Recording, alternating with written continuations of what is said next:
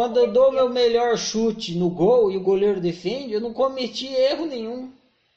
O goleiro fez uma puta de uma defesa, só isso. O desdobramento da sua opção vai, vai juntar, vai trombar com o desdobramento da opção de todas as pessoas que estão optando naquele contexto, naquela circunstância. E viver bem não é a sua opção ganhar da opção de todo mundo.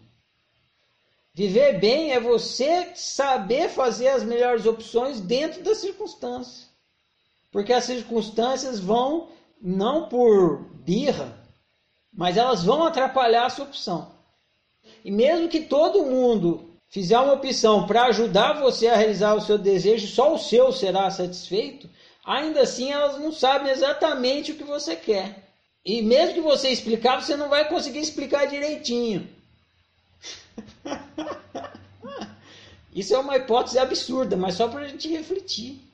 Então, cabe a você lidar bem com o seu arbítrio dentro das circunstâncias que estão fora do seu arbítrio. Quando o cara chuta a bola para o gol, ele fez o que ele podia fazer. Fazer a opção dele, chutou aquele puta chute perfeito. Daí, se o zagueiro entrar na frente, se passa um urubu lá e caga na bola, e o tromba com a bola, se o goleiro defende, pode acontecer milhões de coisas. Não é do arbítrio daquele cara que chutou a bola. Já fugiu do arbítrio dele.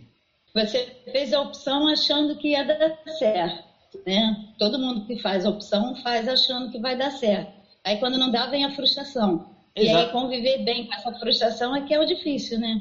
Exatamente, porque se fosse fácil você já fazia, né? Para você conviver bem com a frustração, você precisa ter maestria em viver, né? Porque viver mal qualquer um vive, não precisa ter maestria nenhuma. Agora, para viver bem só com maestria.